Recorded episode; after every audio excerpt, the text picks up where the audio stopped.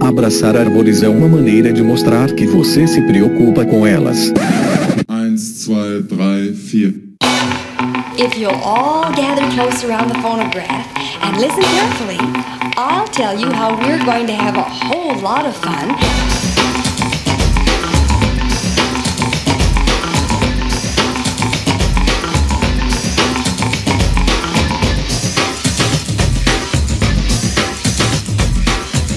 Pessoal, vamos aqui rapidamente para os nossos jabás. Sigam lá nas redes sociais, no Facebook, o Desabraçando Árvores Podcast, no Instagram, o arroba Desabrace, no Twitter também, o arroba Desabrace. E somos um podcast, um não, quatro. Sigam lá os nossos quatro podcasts, o Desabraçando Árvores, o Que Bicho é Esse, o Que Bicho é Esse Crianças e o Caderno de Campo lá no Spotify, na Amazon, no Orelo e na Apple Podcast. Se inscrevam no Google Podcasts ou no Cashbox e favoritem no Deezer para não perder nenhum episódio. Lembrando que se você ouve lá no Spotify, deixe lá cinco estrelinhas na avaliação pra gente, porque isso nos ajuda e nos deixa felizes e cotetes. Hey, that's something everyone can enjoy. Pessoal, este é um projeto independente que se sustenta literalmente a partir de um grupo absolutamente maravilhoso de apoiadores e apoiadoras que abraçaram o Desabraçando né, na nossa campanha de crowdfunding lá no apoia.se barra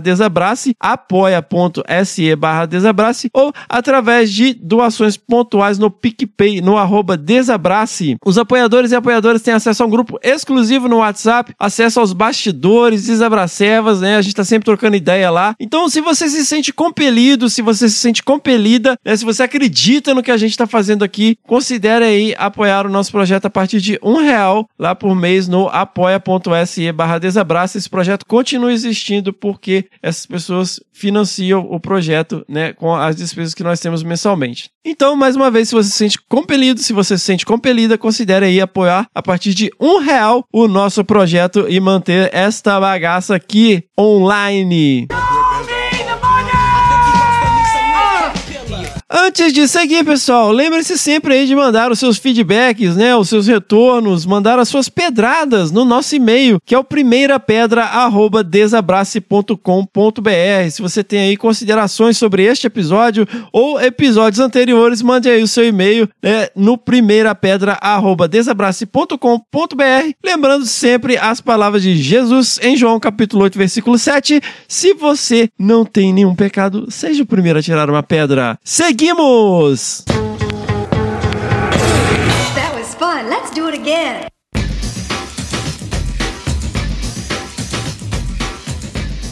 Então, pessoal, agora a gente vai para uma entrevista com o professor Fabiano Rodrigues de Melo, professor visitante do Departamento de Engenharia Florestal da Universidade Federal de Viçosa. Né? Meu grande amigo Fabiano Rodrigues de Melo. Bom dia, Bião. Bom dia, Fefe. Fernando Lima. Que prazer, que honra estar aqui com você nesse, nessa sua iniciativa. Então, Bião, conta pra gente um pouquinho quem é o Fabiano Melo. Bom, eu sou mineiro de Governador Valadares, Minas Gerais. Apesar das várias oportunidades, não fui morar nos Estados Unidos. Optei por ser biólogo. Valadólares.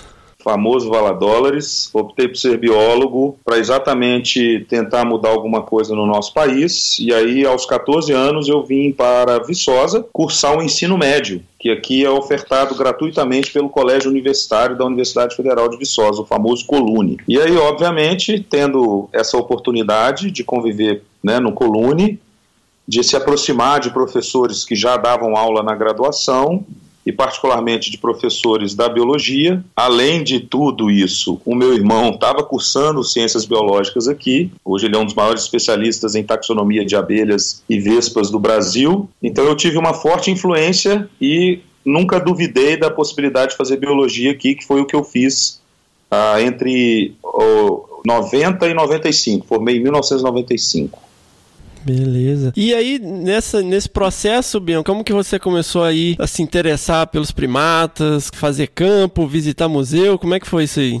Essa é uma história interessante, Fefe, porque no fundo, no fundo, eu já tive uma, né, uma tomada de decisão muito precoce. Né? Na minha infância, eu via Mundo Animal aos domingos na televisão aberta e olhava para aquilo e falava: bom, é isso que eu quero, eu quero trabalhar com o macaco. Colecionava figurinha de chocolate surpresa? Totalmente. Tudo, todo tipo de bicho de plástico, né? Uhum. Aquele safari que era vendido. Infelizmente a gente não tinha fauna nativa, era só fauna exótica, mas nada impediu que a gente tivesse essa decisão. Então, assim, a decisão para estudar primatas ela é desde os primórdios da minha consciência como humano, né? Como criança eu já sabia disso e ao vir para Viçosa, aos 14 anos, logo que eu fiz 15 anos, eu pude conhecer a, a hoje Reserva Particular do Patrimônio Natural, Feliciano Miguel Abdala, onde tem um estudo de longo prazo mais antigo no Brasil com primatas, que é executado pela doutora Karen Stryer, nessa RPPN, que fica no município de Caratinga.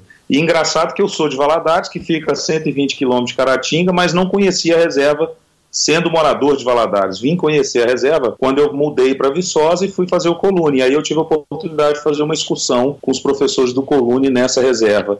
E aí pronto, foi amor à primeira vista. Vi os muriquis, falei, bom, é isso mesmo que eu vou seguir para minha vida toda. E viu o muriqui com 14 anos de idade e apaixonou?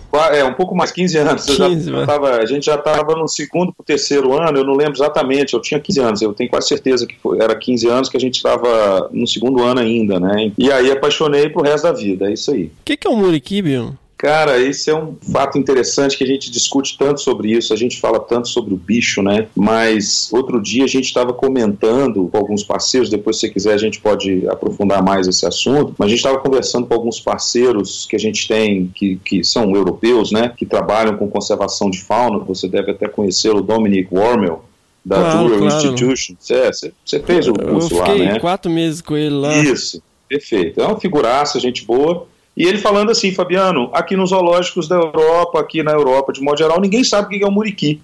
E aí eu fiquei meio chocado, porque assim, de modo geral, o brasileiro não sabe, óbvio, que a gente não conhece a nossa fauna nativa mesmo. Parte é uma falha do nosso ensino fundamental, né, do ensino formal, vamos dizer assim, mas por outro lado, uma espécie tão ameaçada, mesmo no mundo, né, no mundo, de, digamos, acadêmico, ele não é tão bem conhecido, tá? Então, assim, só para você ter uma ideia, que é difícil mesmo quando a gente fala muriqui, a pessoa saber o que é um muriqui. E o que que é? É um macaco, né, um primata brasileiro, endêmico da Mata Atlântica, que só existe em alguns estados do Brasil. Hoje a gente considera duas espécies, o muriqui do norte, que ocorre no Parque Nacional do Itatiaia, no Rio de Janeiro, é o único local que tem ele no Rio, mas 80% das populações existem em Minas Gerais e o restante no Espírito Santo. Tem uma populaçãozinha na Bahia que você me ajudou a encontrar, né? que é o do Parque Nacional, hoje do Parque Nacional do Alto Cariri. Os bichos estão lá isolados, a gente... Mas lá mesmo eu nunca vi, né? Fui ver lá no Brigadeiro. É, pois é.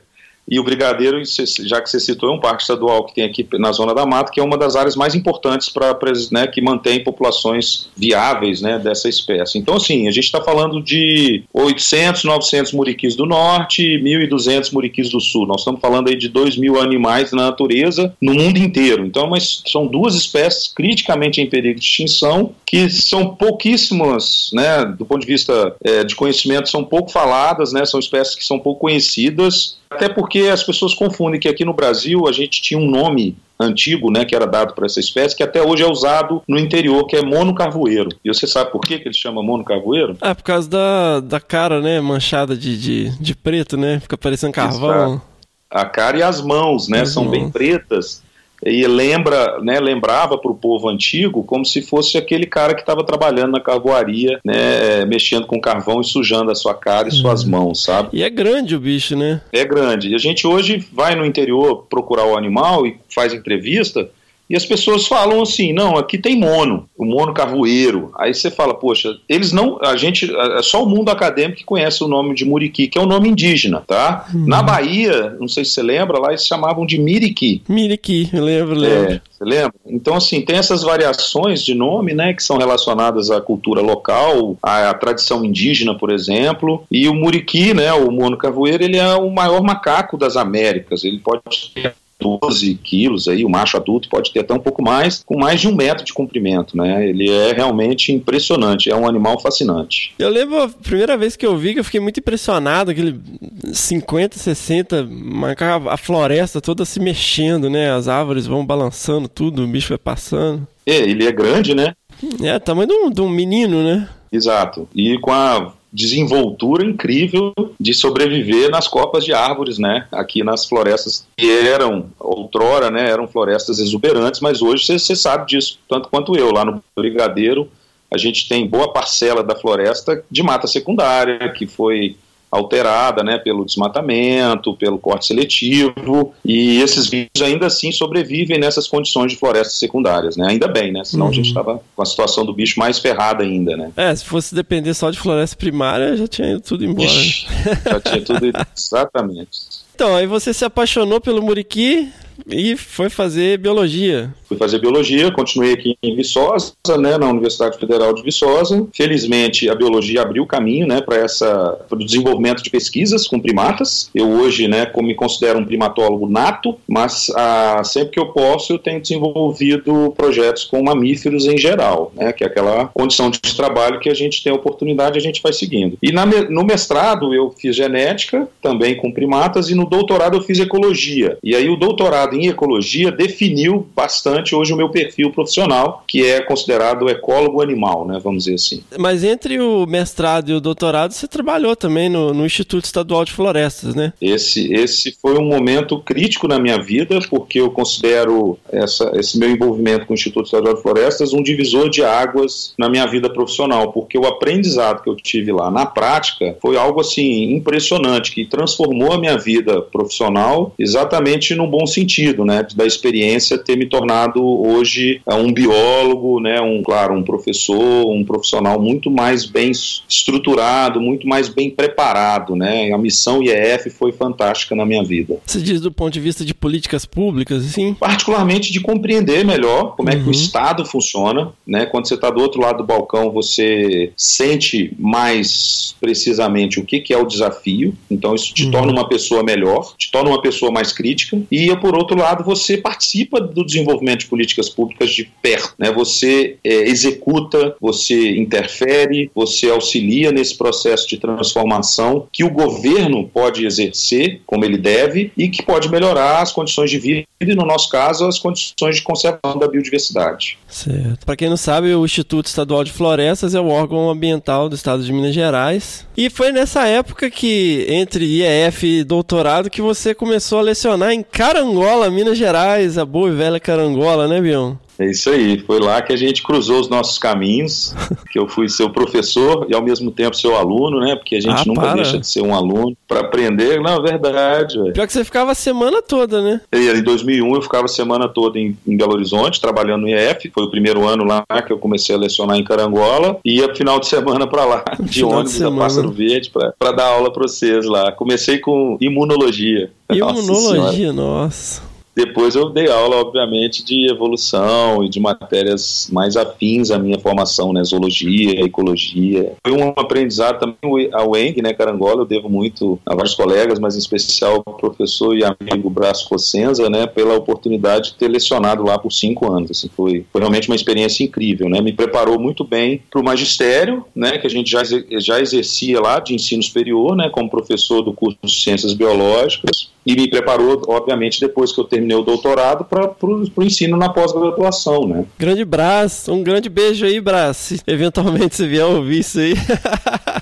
Saiba que a gente está aqui lembrando de você com carinho. Então, aí você se transformou no nosso herói lá em Carangola, né? Nossa senhora, quem dera. Pelo é. menos eu fui uma referência, né, para essa parte mesmo de atuação Uhum. com o meio ambiente, assim, né? O Braz já desenvolvia e desenvolve um trabalho excepcional lá. Ele, ele mesmo brinca, né? Que pendeu para o lado da botânica e se transformou num, né, num, num, num, professor mais atuante nessa área, enquanto eu mantive essa minha linha de trabalhar com fauna, né? Ele hoje trabalha com, com fauna também, sempre trabalhou, mas enfim, eu pude dar uma direcionada para os trabalhos com fauna com vocês e a gente literalmente montou uma legião de, de alunos e de trabalhos com essa linha, né? E o que eu acho que é importante importante, né, Fefe, a gente mencionar depois, é o quanto é importante a formação de um network profissional, principalmente na academia, que nos permite continuar essa linha de trabalho, de atuação, é, levando projetos e, e, concatenando ações em comum com outras instituições, com outros profissionais, que permitem essa, esse avanço que a gente teve né, em Carangola. Você lembra? O Probio, o Probio Jequitinhonha, eu tive depois o Probio né, dos Muriquis, que a gente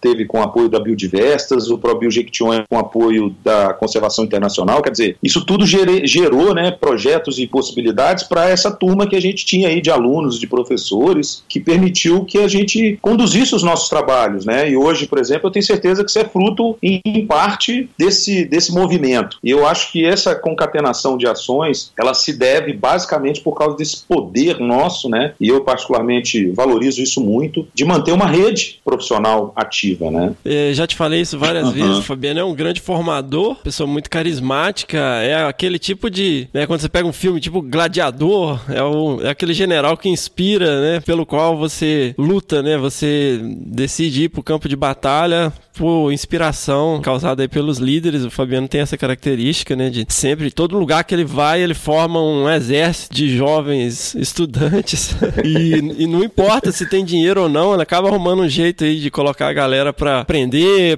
para um ajudar o outro. E eu vi isso, né, aconteceu comigo. Sim, sim. Eu, eu fui o, o seu primeiro Minion, né? Depois a gente foi agregando o resto da galera que tinha interesse. E também, quando você foi para Goiás, né? Eu, eu vi acontecer o mesmo processo. Foi juntando o pessoal, vamos fazer, vamos acontecer e tal. Muraki monkey. Brachyteles arachnoides. Então, você mencionou esse projeto aí, né, Bião? ProBio. O que que foi? Você consegue escrever aí? Eu tava junto, mas você que era o, o, o nosso líder. É, né? estava junto com o professor Adriano Chia- Chiarello, né, que hoje é professor da USP de Ribeirão Preto, mas na época ele era professor da PUC Minas. A gente, né, juntos, né, a gente coordenou esse ProBio, que era um programa, né, de biodiversidade, um- uma ação do Ministério do Meio Ambiente e que visava financiar projetos de médio prazo, vamos dizer assim, né, de médio, não vou dizer longo prazo, mas de médio prazo. E nesse caso específico foi um edital voltado para áreas prioritárias para a conservação da biodiversidade no Brasil. E a gente conseguiu então uma grana junto com a Conservação Internacional e outras instituições, a UENG, né? Campos Carangola naquela ocasião então entrou como parceira e aí você foi bolsista, né, do, do projeto. e a gente pôde desenvolver aquelas ações de pesquisa no Vale Jequitinhonha e no Mucuri, redefinindo as áreas prioritárias e discutindo, na verdade, descobrindo, né, o que, que tinha de importante lá em termos de fauna e flora. E isso foi espetacular, né, Fefe? Você lembra que a gente levantou espécies novas para a ciência, ocorrência nova de muriqui, quer dizer, foi incrível, assim, a gente teve... É impressionante como a gente tem que ainda fazer projetos de pesquisa básico como esse, né, para conhecer a nossa biodiversidade. É, a história natural é fundamental, né, meu? Aqui, às vezes a gente fica. E aí, meia culpa também, que eu tenho focado muito nisso atualmente, né? A gente fica muito trabalhando com informação no computador e quando ainda falta muita coisa, né? De pé no chão pra ir na linha de frente, né? Coletar dado, Sim. colocar a galera mais nova aí pra descobrir, né? É, muitas regiões do país que hum, a gente não sabe basicamente nada. Perfeito, exatamente. E eu lembro que nesse projeto, assim, basicamente foi um trabalho muito pioneiro, né, meu? Você, se eu não me engano, na época do IEF, você já tinha feito algumas incursões lá, Isso. né? Dentro do projeto, né? Que envolveu vários outros grupos, né? Taxonômicos. Exato. E foi a nossa grande escola, né? Pelo menos pra minha geração, assim, foi a, a grande escola aí. Tá aí o Michel, o Daniel, Marcelo, grande abraço aí. essa turma toda. Espero que eles possam nos ouvir, né, um dia. Eu tenho feito propaganda aí da tua iniciativa, você pode ter certeza. Mas já? Lógico, Ai, a ai. ideia é essa. Muraki monkey. Brachyteles arachnoides. Então teve- tiveram bons momentos, né? Eu lembro muito do. Sempre me vem à cabeça, às vezes eu vejo um gavião aqui. O Fabiano é é primatólogo, mas é apaixonado com águias e gaviões, né? Os rapinantes. Ah, a gente teve a oportunidade lá com o Bega. Como é que era o nome? Rapaz, eu acho que era Paulo, né? O primeiro nome dele. Não era Bega? Não era Bega? Não, era o apelido dele, mas o nome mesmo eu não lembro. Ah, É. tá. É um senhorzinho que vivia numa cabana no meio do mato e levou a gente no alto da montanha. E lá de cima a gente viu uma queimada, né? Um monte de fumaça. E do lado dessa queimada, né? Que tinha ao fundo, tinha uma grande águia na árvore. Foi um momento único. Primeira vez que eu vejo arpia na natureza foi indescritível. Foi muito emocionante. O Fabiano literalmente ajoelhou no chão e começou a chorar. Mas foi, foi muito Foi legal, muito memorável, assim. É. O pior é que ninguém acredita, né? Porque a câmera digital que a gente tinha naquela época era uma porcaria, É. a foto não ficou legal, que o bicho tava Verdade, longe, né? mas eu tô, tô- Esse ano mesmo eu troquei ideia com um ornitólogo que tem trabalhado lá no Jequitinhonha, ele me pediu esse registro, né? Porque eles Uhum. continuaram fazendo registros de arpia ali na região e, ao mesmo tempo, ainda que a gente não tivesse essa, essa foto né, memorável daquele momento que a gente teve, foi uma. Foi um registro verídico, né? Vamos dizer assim. Nós vimos o animal, né? Sim, sim. Então valeu. Não, e com binóculo foi possível Foi identificar, possível né? identificar. E valeu, tanto valeu que nos, no próprio relatório do Probio, o professor Romulo Ribon, né, que era o ornitólogo responsável aqui da Universidade Federal de Viçosa, na época ele estava na Federal de Ouro Preto, ele manteve o nome né, e a espécie como registro nosso, Sim. confiando na nossa acuidade visual e, e taxonômica. É, era pia, sim. é. Era, e sem dúvida. É igual, é igual o Jupará que eu falava que, que Tinha. tinha visto quando, eu É, era, quando eu acampava, quando eu era novo. Eu nem sabia o que, que era. Eu achava que era um macaco que eu tinha visto. Verdade. Até porque ele tem o nome comum de macaco da noite também, né? Além de. É. Mas, mas eu tinha 15 anos de idade, tava acampando lá em Carangola e, e vi os bichos ficavam em cima da barraca lá. Eu tava morrendo de medo, na verdade, não sabia o que, que era. Anos depois, né? Quando fui pra graduação, é, comecei, a- peguei aquele um livro lá com umas pranchas de mamífero, e falei, pô, isso aqui é o bicho que eu vi. Aí todo mundo trucou, né? Né? Você tá maluco, né? Falei, não, eu vi o Jupará, né? Não viu nada. E depois tava lá o bicho, né? espalhado ali na região, né, em Tombos, Carangola, Espalhado né, na e ninguém região, sabia né? disso. É o que a gente estava comentando agora sobre pesquisa básica, né, e conhecimento. Exatamente. Muraki monkey. Brachyteles arachnoides. Então, ainda nessa época aí do Probio, eu lembro também de várias situações malucas, né? A gente fazia censo, né? A gente chamava de censo, transectos lineares. A gente ficava andando devagarzinho no mato, anotando visualizações dos animais, tomava a direção com a bússola, a distância da trilha para tentar calcular quantos tinham, enfim. E a gente topou com uma casinha lá, um, um barraco no meio do mato. E de noite, no meio do nada, e lá de dentro saiu um caboclo. Você lembra Parecia disso? um duende, né, de tão estranho. Parecia um lobisomem. e ele começou a falar. Ah, que- quem mais que tava com a gente? Michel, tem foto disso, eu tenho foto disso. Tem uma foto, tem uma foto, é, o Marcelo Neri também, né, nosso querido Marcelo Neri.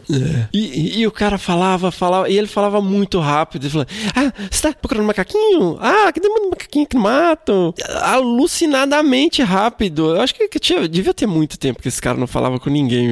É, e a gente descobriu que ele era um parente de alguém lá da região da fazenda, lembra? Que se isolou nessa mata e era isolado mesmo. A gente tinha andado muito para ter achado aquela casa, longe de qualquer outra sede de fazenda. E é bem o que você falou. Ele, além de louco, né, aparentemente louco, ele tinha uma demanda social enorme, né? Que ele não via gente. Eu acho que ele descarregou tudo que ele não falava há muito tempo ali com a É. gente. E eu lembro que a gente olhava um pra cara do outro o que, que ele tá falando, meu Deus? Não, e o medo, né? Dele pegar uma faca, rasgar a gente no meio, pegar uma cartucheira, Eita. dar um tiro, sequestrar a gente, Sei lá, né? Essa hora da noite. pôr a gente no panelão pra assar,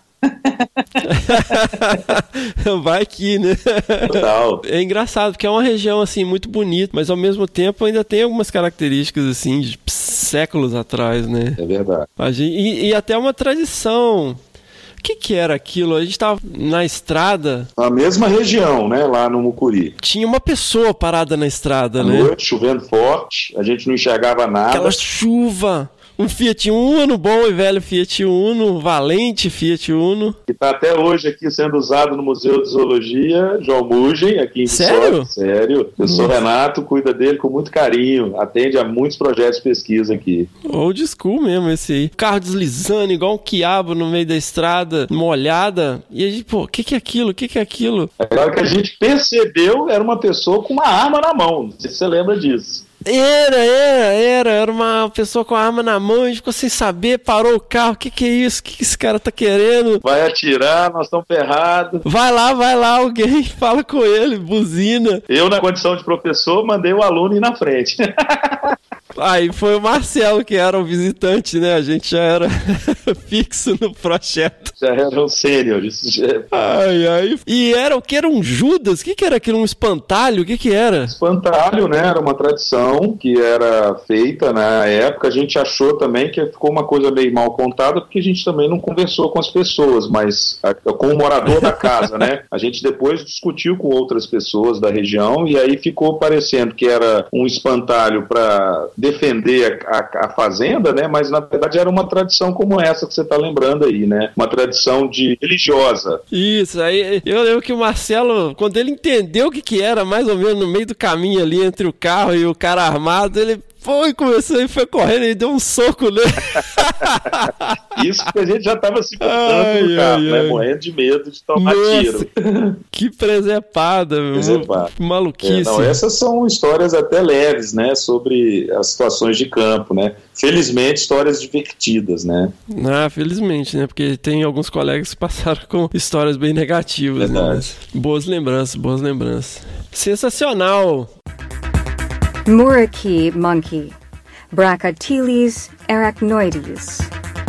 Então, Bião, pois é, cara. E assim, eu considero esse projeto ProBio lá no inventário dos vales do Mucurija, que tinha uma É, grande escola nossa, né? é. Que formou muita gente. Eu lembro várias pessoas até que não eram diretamente relacionadas ao projeto, foram também em algumas campanhas. Uhum. E, e no fim virou o quê? Virou quantas unidades de conservação? A gente ajudou, né, porque o que, que aconteceu? Você lembrou bem que eu comecei a trabalhar no IEF e aí eu parti para o doutorado na UFMG que eu mantive, né, paralelamente, a uma ação, né, de pesquisa nessas áreas do Jequitinhonha, que depois foram é, ampliadas para o Vale Mucuri no Probio. O que, que aconteceu? Juntando esses esforços, a gente conseguiu, já em 2003, criar uma reserva federal, que é a Rebio Mata Escura, né, que já foi fruto, digamos, do meu doutorado lá pelo IEF, e nos anos seguintes, com a ajuda desse projeto do Probio, com as informações extras que a gente conseguiu, a gente avançou na região do Cariri, criando duas unidades de conservação estaduais e uma RPPN pelo lado mineiro, e o Parque Nacional que fechou com chave de ouro em 2010, né, na, no lado baiano da região que a gente conhece como Alto Cariri, que é ali no, nos municípios de Santa Maria do Salto, Salto da Divisa e no município de Guara, Guaratinga, na Bahia, não é isso? Eu não sei, não tenho certeza. Não, eu só, só lembrando que a gente não para por aí, né? Tem as RPPNs, né, as Reservas Particulares de Patrimônio Natural da Fundação Biodiversas, hoje no que é a Mata do Passarinho. São quase, são mais de 600 hectares, são duas RPPNs foram criadas, graças à descoberta de um passarinho na, no, no nosso probio de Tionha, que o professor Rômulo achou lá, que é o entufado baiano, que de baiano não tem mais nada, porque ele só tem uma populaçãozinha pequena no lado mineiro dessa área de bandeira, onde a gente viu arpia. Eu acho que fecha um pouco essa questão né, que a gente precisa entender da importância de se aprofundar o conhecimento biológico na área para justificar a sua importância para a conservação, que é o caso dessas RPPNs. Né? Hoje elas foram criadas para se proteger o entufado baiano, mas elas acabam protegendo uma quantidade muito maior de espécies. Né? E aí, depois que você concluiu seu doutorado, aí se transformou em professor doutor Fabiano Rodrigues de Mello, qual que foi a, a trajetória, né? Já tinha uma estrutura montada lá em Carangola, na Favale, mas você é, montou lá um laboratório, né? Junto com, com o professor Braz, formou um grupo de, grande de estudantes lá, e você foi para onde depois? Exato, a gente teve essa oportunidade né, de consolidar uma estrutura boa, né, o Centro de Biodiversidade, que foi criado lá na UENG, e eu, eu fui para Jataí, em Goiás, quando eu passei num concurso para professor da Universidade Federal de Goiás, hoje é a Universidade Federal de Jataí, foi criada uma nova universidade lá. Fiquei lá por 10 anos, né, 11 anos, na verdade, e agora estou de volta a Viçosa, trabalhando aqui na, Ah, na, na, na universidade com esse sonho de, de continuar o, o espírito de, de trabalho com conservação, mas agora voltado mais para manejo. Muraki monkey. Brachyteles arachnoides. Então, Bion, e, esse trabalho, todos esses trabalhos aí que se desenvolveu na zona da mata de Minas, com as populações de muriqui, outros primatas, né, e envolvendo também outros grupos taxonômicos, essas parcerias aí com o Museu de Zoologia. Como que esses, essas iniciativas, né, aí na região, a criação de RPPN, né, de novas reservas, descrevendo é, as espécies da região, interagindo com os produtores, né, conversando com os fazendeiros, como que isso é importante para, sei lá, para o cara que enche o tanque de gasolina lá no posto, sabe? Como que isso é importante para minha tia Cotinha? A sua famosa. A minha famosa tia Cotinha. Tia Cotinha, aquele beijo, você sabe que eu te amo. É, só que ela não chama Cotinha. Então, como que assim a gente consegue agregar para a sociedade um, um valor, é, não necessariamente financeiro, mas a importância né, desse conhecimento para a sociedade? Eu acho complexo, é, é complexo, né? complexo, mas assim, o que, que a gente tem tentado fazer, né, FT? É transformar a nossa linguagem científica numa linguagem popular acessível, né, igual você falou. A tia Cotinha e o cara que está enchendo o tanque, né, o agricultor, o empresário, o morador de cidade que nunca foi num parque, numa reserva, normalmente não vê o link né, dessa natureza ou dessa composição meio ambiente com a realidade né, urbana. Normalmente não tem esse link. Né? E qual que é o nosso papel? Fazer esse link. E a gente não sabe fazer isso. Eu acho que essa sua iniciativa, por exemplo, ela é muito bem-vinda porque ela vem de encontro com essa perspectiva. Então a gente, a gente é, entende que é, é fundamental ter essa linha de pensamento. E aí eu acho que o que, que como é que a gente pode transformar isso de uma maneira mais rápida e talvez que seja digerida de maneira mais fácil pela comunidade, né, pelo público leigo em geral, é exatamente a importância da natureza pelos serviços que a gente chama ecossistêmicos prestados para gente. A qualidade do ar que eu respiro, a qualidade da água que eu bebo na minha casa, a condição de vida que eu tenho nas cidades, ela é muito dependente desta natureza né, em volta que presta esse tipo de serviço para nós, ou seja, que mantém essa estrutura orgânica funcionando e que a gente se beneficia dela. Eu estou na cidade, mas eu estou o tempo todo be me beneficiando da estrutura e da composição de paisagens, né, vamos dizer assim, que tem no campo, né, o meu alimento, o próprio combustível, a cana de açúcar, por exemplo, ela é utilizada para obtenção do álcool que eu ponho no meu carro, né, a tia Cotinha está lá comendo um queijo Minas e fazendo seu pão de queijo, são todos produtos que vêm do campo, quer dizer, essa interface, ela é mais bem compreendida se isso fica muito claro para o cidadão comum, sabe, e a gente, a Uhum. gente tem certeza que isso não é claro para o cidadão comum, as pessoas não entendem o quão interdependente é essa relação. E, em parte, a culpa é nossa, que a gente não sabe dizer isso para a sociedade. Muriki monkey. Brachyteles arachnoides. Então, meu, qual- quais são os projetos hoje que você está trabalhando assim que- mais Eu diretamente? estava te falando isso, né? Que a minha, o meu enfoque aqui com a minha com meu retorno para Viçosa é esse manejo de fauna. E aí o que eu tenho mais é, desenvolvido de projetos é manejo conservacionista, que é uma tradição, por exemplo, né, de décadas do próprio IP. Você mesmo trabalhou com isso, né, trabalha com isso também. E a gente então faz o quê? A gente pega populações, indivíduos de espécies ameaçadas e tenta resguardá-los, reproduzi-los, translocá-los, né, quer dizer, tirar de um lugar para outro, para melhorar as questões de, né, populacionais, né, tanto genética quanto de, de tamanhos populacionais. E isso é uma coisa que me dá muito prazer, me dá muita alegria. A gente tem esse projeto, então, de manejo de muriquis, que a gente já desenvolve desde 2006, né? E é uma linha bem forte que eu tenho atuado, mas que agora, Fefe, eu acho que tenho percebido e quero né, retomar, na verdade, iniciar de forma mais é, digamos, agressiva, é a refaunação, que é um manejo voltado para reconstituir a fauna daquela região que foi extinta. Isso é, uma, é, um, é um projeto de vida meu que eu quero desenvolver daqui para frente. Certo. E, e focando em espécie ameaçada, o que, que vocês estão direcionando Nesse caso específico, a gente vai fazer um misto, né? Que é, por exemplo, o manejo de muriquis, que é uma espécie ameaçada, e a refaunação envolve trazer e re- recuperar populações de muriquis que estão né, acabando ou que foram extintas numa localidade, mas a gente também entende que a refaunação passa pela, pelo retorno de espécies comuns ou eventualmente que foram caçadas, né, e que não são consideradas ameaçadas de extinção, mas que exerciam um papel importante naquela floresta, né, porque ela comia brotos de plantas, frutos, é, reproduzia, ajudava na reprodução de plantas, né, e, enfim, fazia dispersão de sementes e elas não estão presentes mais naquele habitat, e isso então com certeza leva o habitat a uma desestruturação que a gente chama da, da floresta, né? E trazendo os animais de volta, uhum. você recupera esses serviços e você então mantém uma floresta mais saudável, que obviamente vai atender melhor a sociedade, né, a comunidade rural, a sociedade que está ali no entorno, né? Tá, e uma coisa bacana também que é, eu vejo sempre aí na, nas redes sociais, que é uma, um hobby, não sei se é o que é o Bião Drone. Conta um pouquinho aí desse, do Bião Drone. Na verdade, ele veio, né, o hobby hoje veio de uma demanda profissional, que é o Drone Key, né? A ideia de se... Drone Key. Drone Key. Antes de eu contar do Bião Drone, eu tenho que falar do Drone Key, porque ele é... Ele, ele que me conduziu, vamos dizer assim, né, para essa paixão de utilização do drone, né?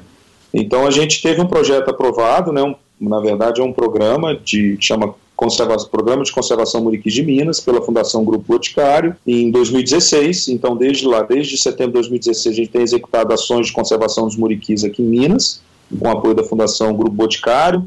As ações são executadas pelo Muriqui Instituto de Biodiversidade, que é uma ONG, né, que a gente faz parte, eu sou do conselho da ONG. E esse projeto, entre várias iniciativas, ele estabeleceu uma meta, que era criar uma tecnologia nova de busca e contagem de indivíduos de muriquis na natureza.